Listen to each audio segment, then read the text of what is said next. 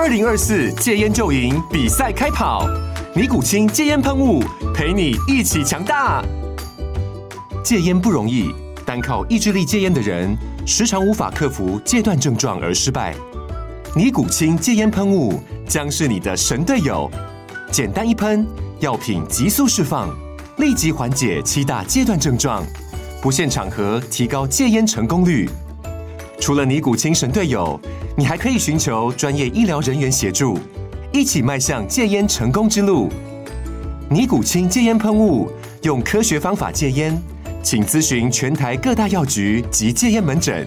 本广告由尼古清戒烟喷雾、卫部药书字第零二七八三五号提供。嘉安嘉护股份有限公司，台北市中山区民生东路三段二号十楼，北市卫药广字第一一三零三零一九零号。尼古清戒烟喷雾，相伴每个新开始。大家好，欢迎收听《实话实说》，我是时代力量立法委员王婉玉。今天想要跟大家聊一聊，在疫情之下的这些采购该怎么处理呢？因为之前我们其实有看到陈部长提到说，再次的强调和呼吁，希望大家到市场买菜的时候能够分流，然后尽量避免群聚的现象。的确啊，就是现在因为呃餐厅其实都不能内用之下，其实很多妈妈都会变成是要自己在家煮三餐，所以采购就变得很难避免。那但是呢，如果又不要去市场采购，该怎么办呢？我们今天也邀请到一位来宾来跟大家一起分享一下。说他都是怎么样来采购的？他们今天的来宾是英英，然后请英英自我介绍一下。Hello，大家好，我是英英，我是一个四岁小男生的妈妈。那你有常常在网购吗？还是说你都是怎么样采买食材的？哦，我真的是一个网购蔬菜的重度使用者。从小孩子出生之后，开始需要吃一般人类食物，一般大人就是就是固态食物之后，对，就是嗯，网购蔬菜的爱用者。所以你会不会去市场买菜，而是用网购的原因是？我真的是缺乏。呃，我昨天还在认真的回想这件事。小时候真的会跟阿嬷一起去菜市场，然后有很多这样子的回忆。可是再长大一点，就好像跟传统市场就很不熟，所以真的是蛮缺乏在传统市场购物的能力。所以 挑选菜色，对，所以后来就是找到了一个觉得很值得信赖的网购蔬菜的平台。那也差不多是因为从小孩子出生之后，才有更多烹饪的需求，所以也差不多真的就是三年多以前才开始，就是呃网购蔬菜。那当然也会慢慢的在会家家里面附近觉得不错的店家购买这样，嗯。那像我自己其实以前是很喜欢去菜市场的，但是就是有了四个孩子之后就很难出门，嗯、尤其是菜市场有些其实比较拥挤的情况下，我就也开始会有这个网购蔬菜箱的状况。那、但是后来我来搬来台北之后，发现哎、欸，其实蛮好的一个部分是台北也因为很多的需求，上班族的需求，所以变成这些呃在地的小农，他们有些会愿意帮你送蔬果到家。嗯、那像我自己就找到我家附近一家我很喜欢的，然后你还可以跟他说，我们要尽量减少包材，所以他就会用菜篮把所有的菜都装到我家来，让我冰到冰箱把菜篮还给他，那我觉得非常的棒，所以其实也想问问说，英英怎么看待说网购之后增加了这个部分？虽然很多的便利性，但是有没有增加了一些困扰或是一些担忧的部分？是，我觉得网购的部分真的最大的嗯 concern 就是包材的部分。然后因为我使用的这个平台，他们真的很用心，他们把蔬菜包的非常的好，以至于有时候我都很想要跟他写信去说，哎、欸，其实我觉得可以不用包成这样，我觉得他应该他他他到的状态应该还可以。但是这个平台又还不错，是他愿意回收包材。Oh. 然后我也在我们家附近的呃主妇联盟的商店有找到愿意回收包材的，他们愿意回收包材，所以有时候网购的包材我会拿回去给他们使用，一些网袋啊，或者是缓冲材这样子。对，之前有妈妈说说，哎、欸，其实像我们这些会网购的妈妈，在这起这波的疫情的影响下是比较小的，嗯、因为我们其实本来就很习惯不出门采买的方法。那很多比较呃习惯到菜市场买的，其实就必须要在这个阶段稍微转换一下这样子采购习惯。嗯、那刚刚提到这个包材的部分呢、啊，我也是觉得这是非常让我觉得有点呃难以处理的部分。嗯、那刚刚英英说的，我觉得非常棒，也居然有这个回收平台的部分。嗯、那我也想要表达一下，就是说，哎、欸，像刚刚提到说很想要将他们包装少一点，嗯、我以前我会不好意思，但后来我都会鼓起勇气，就会直接说少包装一些，是。那我其实有陆陆续续有看到一些厂商，不只是这个蔬菜的部分，甚至花卉的部分，有因为大家强烈的反弹，或者不是强烈的反弹，强攻的强力的提供意见之后，这个店家就会说，哎，因应大家的要求，那我们的包材就会减少一成或者减少一些。那我觉得这是非常棒的，就是集大家之力。其实网络上我也看到有一些人分享一些不素的蔬菜箱，可是只是碍于它的配送的范围，尤其最近大家知道就是物流是非常的爆炸，所以有一些那个范围，呃，那些蔬果箱可能都只有在南部，所以嗯，也也希望说在这段期间以内，因为可能呃运送量特别多，也许我们再多提供一点自己的意见给这些平台，然后如果没有那么。嗯，流量没有那么大的时候，也许我可以去试试看这些裸卖的蔬果箱。嗯、对，其实我们曾经也发发过一篇文章，就是在讲说，现在其实有很多蔬菜箱是买不到的情况，嗯、就是很缺货，然后消费者买不到，但是又不想出门。但是呢，我们同样又看到一篇报道是说，因为现在呃学校停课，然后有很多业者其实也很多企业也分级上班的情况下，其实也都减少了团扇，嗯、所以这些蔬菜商啊、电商啊、蛋商啊，其实都很难把这些食材消耗卖出去。嗯、那为什么说消费者买不到？但是这些呃食材商又出不来，主要原因就在于说，因为他们必须要有大量的人力来做这个包装。因为以前卖团餐可能就是整箱整箱的卖，但现在因为这个包装人力不足，所以其实出货的速度也不够。所以其实我也觉得说这个裸卖其实非常的好。那我们也有在跟农委会尽量促成这样子裸卖的发生。那我觉得非常的棒。那英英有这么呃资深的网购的历史，要不要跟大家分享一下采购这个网购蔬菜箱，或是网购食物、食品，或是各式各样的物品，有没有什么样的小撇步跟大家说明一下？呃，我觉得。我在网购这一段时间之后，我发现那个平台的客服，如果他能够非常及时的给你回复，然后可以给你很有诚意的回答，就是因为网购可能有些人觉得不想网购是他没有办法挑选，是。但是如果这个时候客服就扮演很重要的角色，因为如果说你跟他回应，例如说我拍一张照片回去给他看，哦，可能这个草莓或是这个蔬菜有发霉的情形，或者一收到的时候就有点烂掉了，那他们其实会很及时的给我购物金的回馈，或者是。可能在补，反正他们会有一些及时的回应，那我就会觉得我呃的感觉得到重视，然后也不会觉得挑到嗯花钱买了一个不要的东西。嗯，对，因为我们其实有很多的朋友跟我们分享说，采购的时候其实很怕买到不好的商品，因为其实没有办法像我们到传统市场自己去翻挑，然后翻拣这样子。嗯、但是呢，其实这也是比较卫生啊，就是说不要 那个蔬菜，尤其在疫情期间，大家不要去反复反复的来做挑选。那其实我自己也有经验，就是曾经他送错了，但是他送了整箱的蔬菜。箱给我多送了，但他也觉得说，哎、欸，要处理物流退货有点麻烦，所以就整箱送给我们吃这样子。那我就觉得哇，这服务品质非常的好。对，对，嗯，那想请问一下英英说，哎、欸，那最近因为疫情的关系，有没有在采购蔬菜箱觉得说，哎、欸，是不是有抢不到，或是买不到，或者说哎、欸、比较慢出货的情况？因为我们有收到类似这样子的陈情。没错，有哎、欸，所以觉得每次只要那个平台一有进货，然后就赶快每天都要刷新那个平台超多次，然后都觉得眼睛要扭到，所以就是要在对的时间赶快上线去抢购。没错，而且幸好，因为我已经有购买好几年的历史，我是那个平台的 VVIP，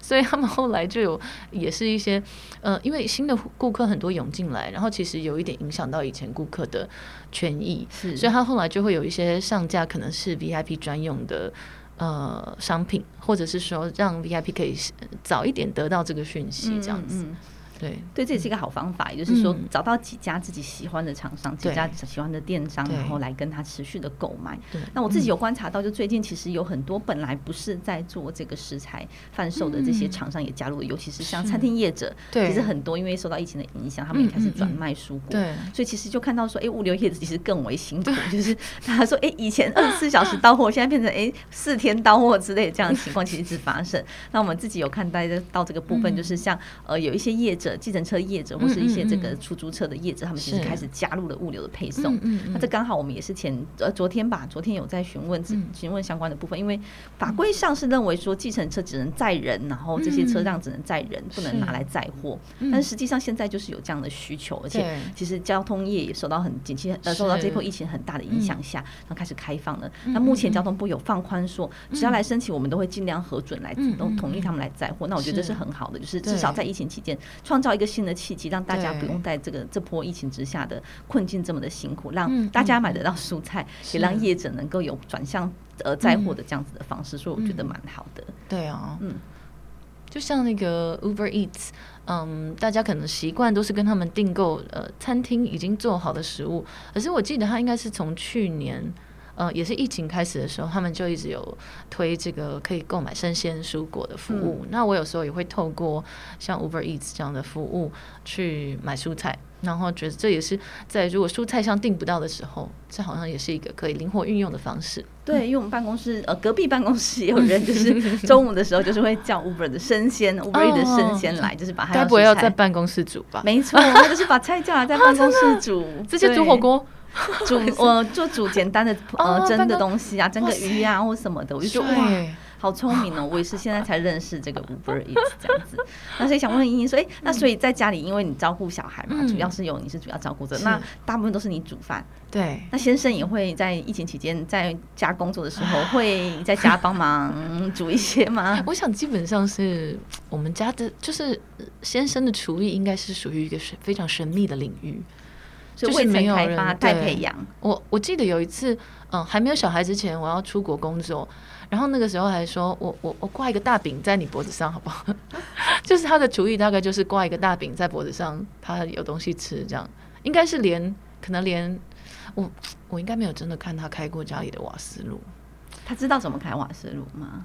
嗯，我我觉得可能要再确认一下，再确认，再确认。所以还有很多的很大的开发的有很，对，所以是一个完全神秘未知的领域。对，嗯，那说不定他是厨艺天才呢，有可能，对真的，嗯，只是没有开发过。但我知道大金哥，呃，是不是有在家里面做一些创意的料理？他自称厨艺很好，然后非常能够比拟这个五星级大厨。对，但因为就是前几天我其实也 po 了一些自信，对，我前几天也 po 了一些菜色，就是有时候我会非常感动，就是我在忙碌的时候，他会帮小孩子煮饭，然后准备餐点。但是呢，同时有时候他就非常有自信的情况下，我们也会不好说，就是到底要抱着什么样的心情来回应这个部分。有时候也是 身为一个人父，其实有一点点纠结或是挣扎。但是我觉得就是鼓励大家啦，就是。真的在疫情期间的，我可以在家里吃，其实是蛮好的。因为包括说外带，其实在外面吃，可能都要在等待的时候，也会有一点点疑似群聚的可能性，这样子。所以，嗯，那如果大家真的想要支持餐厅，我知道很多餐厅其实也推出那种即食包，嗯，所以如果买了即食包之后，然后加上家里面简单炒个青菜或是什么，其实加在一起又可以，又可以支持到餐厅，然后还是可以在家里面自己有。自吹的乐趣，其实也非常推荐给大家，嗯、因为很多家长其实可能就像平常在工作，没有在煮三餐的部分，嗯、这个即食包的推出非常的便利，嗯、我觉得也非常的需要，所以也不妨给大家做参考。就是说，在疫情期间不上菜市场，可以来购买蔬菜箱，然后也可以购通过网购的方式，或者请小农送货，又或者有很多这种即食包，或是支持一些你本来就觉得很棒的餐厅，他们推出的外卖的服务，其实都是很不错的选择。我们还是希望在疫情期间尽量减少群聚。嗯，所以我们刚才有提到。老公们的主意，然后还有大金哥的一些神秘的料理。那嗯、呃，前几天婉諭 po 出来的那个照片里面呢、啊，请大家猜猜看那一道菜到底是什么？那大家其实猜对的人还蛮多的。对啊，我也觉得非常惊讶，嗯、因为它其实就是一团呃同样颜色的菜色，其实蛮难看得出来 是呃比一般的金酱肉丝颜色稍浅，然后也没有这个绿、嗯、绿色的这个小黄瓜之类的部分，所以其实或是葱的部分，其实我一开始 有点难以猜测。但是因为口味其实还蛮重的啦，因为它就是会用很多调味料嘛，就其实还蛮下饭的，就是值得鼓励。只是我也非常惊讶，就是还蛮多人猜得出来，而且尤其是猜得出来的以男生居多。我觉得这个真的有同性之间的这个默契和对于菜色的喜好。对啊，那自诩手艺可比拟五星主厨的这个大金哥，还有什么其他经典的料理是让婉玉非常难忘的呢？呃，我记得在怀孕的时候，其实大家有时候会知道，在怀孕期间，有时候会特别想吃一个什么很想吃的东西。那、嗯嗯嗯、那时候我就好想吃这个鼎泰丰的牛肉汤。嗯、我说你可不可以出去帮我买啊？然后愿意耶，就蛮好的，蛮感动，说他愿意这样。他说好，我来去买没有问题，一口答应。我就很期待说哇，等下就可以喝到很想喝的鼎泰丰牛肉汤。就他买了牛肉啊、葱啊、姜啊回来，他说他这个自己来煮就可以了，就煮了一大锅，真的是一大锅，大概超过十人份的牛肉汤。说你看这个应该跟鼎泰丰差不多好吃，确实口味还不错。但是你知道那时候，其实有时候怀孕期间就是特别想吃到某个味道，对，而且说实在就是十人份，然后一个人要吃，真的有一点点辛苦。就是每一次面对他的这个好意或是很好的手艺的情况下，我都会有一点点的小小的尴尬或是为难，说到底我应该要很认真把它吃完，还是要 稍稍的提说，哎，看下次可不可以煮少一点，或是怎么样调整一下下？对啊，那我觉得像这个情况下，其实呃，应该有很多妈妈都会有类似的经验，但是我觉得是蛮甜蜜的啦。但是我突然也有一个想法，就是刚才有讲到说，疫情期间，呃，准备呃吃的东西嘛。那如果一次不小心煮的太多，其实我还蛮常用，就是分小包装冷冻的方式。对，所以很多妈妈说，其实这个时候该买冷冻柜的。对，因为冷冻柜其实家里放不下。对，其实很多妈妈会说，一种冷冻柜很方便。那当然，我觉得这是要看你所住的区和所住的住宅是不是有这样空间。那我们自己以前住在苗栗的时候，其实是有冷冻柜的，真的是很方便。对对对。但就是如果一次多煮一点，然后做成像之前大金哥做的这个经典的牛肉汤，如果说就把它冷冻成小包装，嗯，就可以需要的时候，对对对，其实自制冷冻食品的概念这样。对，这是同样回归到说，在疫情期间，其实大家可以用这个计划性采购的方式，先列好你这一周或是这两周以来要吃什么食材的情况下，一次就去出出去采购回来，然后减少出门的次数，对，就也不用一直频繁的出门啊，一直有这样群聚的可能，其实也是一个可能可以考虑的方式。那我们讨论了一下我们两个人的老公煮的菜菜色，不知道听众朋友家中的另一半。或者是自己就是那一班，有现在有这个暗黑料理，或是复仇者厨房之类的这样子的社团，其实大家都可以上去，在这个疫情期间稍微轻松一下呢，为自己的厨艺增加一些信心。因为我觉得，如果平常没有做菜习惯的人。嗯，突然间要开始自吹，其实也是蛮辛苦的。但是我看到有一些朋友也在这当中开始慢慢发掘一些乐趣。对，没错。所以鼓励大家，虽然疫情有点辛苦，但是也可以在这段时间找到一些新的尝试，然后新的做法。对，你可以把暗黑料理寄到婉諭专业分享，对，可以在金酱肉丝底下跟大家分享。那其实各位可能也有在新闻中看到这个，不论是买葡萄或者是卖卖猪肉的市场的这个染疫的情况的扩散，那所以我们会觉得说，呃，如果在这个在这个疫情的当下，如果我们在这样翻挑的时候，可能会增加染疫的风险，所以其实也很鼓励大家，不论去市场买的时候是直接拿走就好了，不要在那边挑选，又或者是说透过这个网购的方式来做一个处理，可能都是一个还不错的方式，能够来一起来做好防疫。那想想要一应一下说，哎，那关于这个裸卖蔬菜箱或是这买听购蔬菜箱的部分，你有什么看法？嗯，其实我就就像刚才我们聊到的，其实我一直都每次网购的时候，我都觉得对地球很过意不去，就是各种的网购，因为现在的状况是，不管什么其他的日用品，可能也常会用网购的方法来进行，但是里面的包材，所以像呃每之前每一次看到国外有推出什么可分解的材质。或者是说有一种包装，之前看过一种包装是在欧洲，有人是你收到网购的东西之后，你可以把它整个卷起来，然后又变成一个包裹再寄回去。回去对，然后就也很希望台湾有这样的方式。那一直也有关注台湾一些相关的政策，不管是呃，像之前也很多人会发起把一些包装袋。呃，纸袋、塑胶、塑胶袋可能没有，就纸袋拿回去回收到某一些点。但现在就在疫情期间，可能就真的比较困难。那如果说裸卖的蔬菜箱，我又考虑到，其实有的时候在物流的过程当中，真的会和蔬果有一些碰撞。那有些人可能真的好不容易期待了很久，拿到了这些蔬菜，确实受伤的蔬菜的时候，心情可能也嗯不会很好。所以我嗯也一直在思考，有什么可能性是呃比较环保的包材。然后是或者是可回收的，那如果回收在这样的情况之下，例如说我隔了几天之后才请，哇！但现在物流太爆炸了，真的都不好意思请物流再来专程收包材。嗯，对啊，所以我觉得我们也许在请，嗯、呃，婉玉跟你的同事们，我们一起来想一想有什么好方法。如果听众朋友们有什么好方法，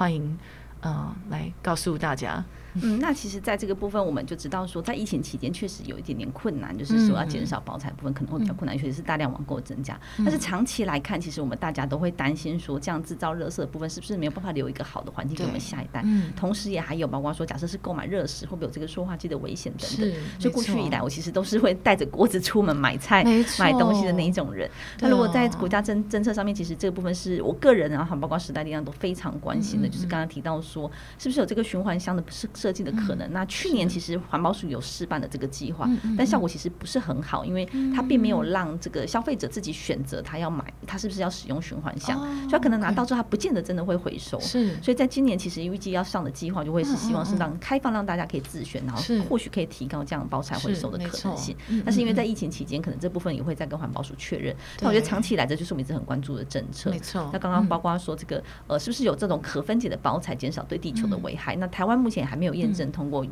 呃，他的实验其实做到一半就停下来了，嗯、因为就没有相对应的后续的计划。那、嗯、这部分也是我一直在持续致力在 push 我们环保署能够尽快把相关的计划完成，嗯、让大家确认说，如果这真的可行，那慢慢往这个方向去做推动。嗯、又或者是说，呃，如果疫情结束之后，像有些地方有在推广这个饮料杯的循环使用，嗯、就是我在这条路上，我只要租借，然后使用完我就只要归还就可以拿来做清洗，可以再使用，也可以让大家不用带出门，但是又可以避免制造垃圾，只要在这条街上使用就好了。那这些政策其实都是我们长期致力和关心的，然后也希望大家能够看见，一起跟我们一起来做努力。刚才王玉在讲的时候，我真的是点头如捣蒜，因为身为一个妈妈，嗯，真的是希望要给孩子一个好的环境，然后也真的觉得，呃，我我知道有一些朋友们可能最近在家里面就会看很多 Netflix 影片，那有一部是应该是讲海洋垃圾的，那那部我还没有看，但是我知道看到一些朋友的分享，就知道说，嗯，其实反正这整个生态，我们可能人类都已经使用这个生态太多了，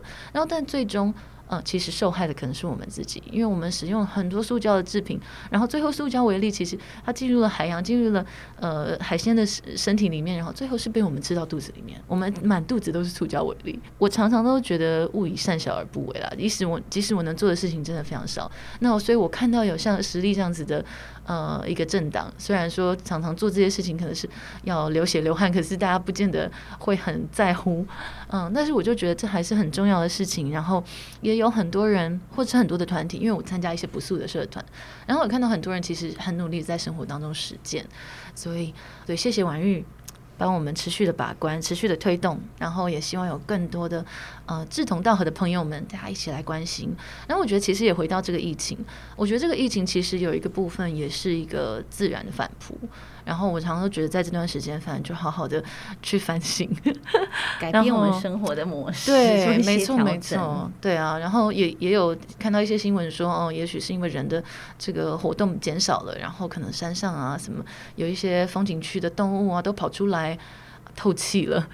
对啊，然后也许让大自然得到一些歇息的空间，这样子。是我们就是其实我自己初心也是这样，就觉得人类的活动其实已经造成对大自然蛮多的危害了。那这样的情况下，我们是不是能够减少一些些？因为就如同刚刚所说的，这些塑胶的东西或者这些一次性的使用的物品，它可能其实都没有办法回到我们自生态当中。比如说，可能会造成二氧呃造成这个 PM 二点五的情况，在焚焚化的时候或燃烧的时候，又或者变成塑胶为例，其实回到海鲜之后又回到了人体。嗯，所以我觉得还是站在一个我们很希望守护下一代，然后给下一代有一个良好的环境的情况下，我们虽然觉得说这件事情很缓慢。可能也很漫长，而且相对可能比较不是被大家看见的议题，但是我们还是很愿意，也觉得很重要，然后希望能够持续去推动。那也希望大家跟我们一起来做一个努力。好，我们继续一起加油吧。好，谢谢茵茵今天来跟我们一起来聊这个话题，呢也谢谢大家今天的收听。如果有任何跟这个环保有相关的议题，或是希望的建议，也欢迎在粉丝页或是在这个 p o c k e t 底下留言给我们，让我们能够一起来做努力。谢谢大家，谢谢拜拜，拜拜。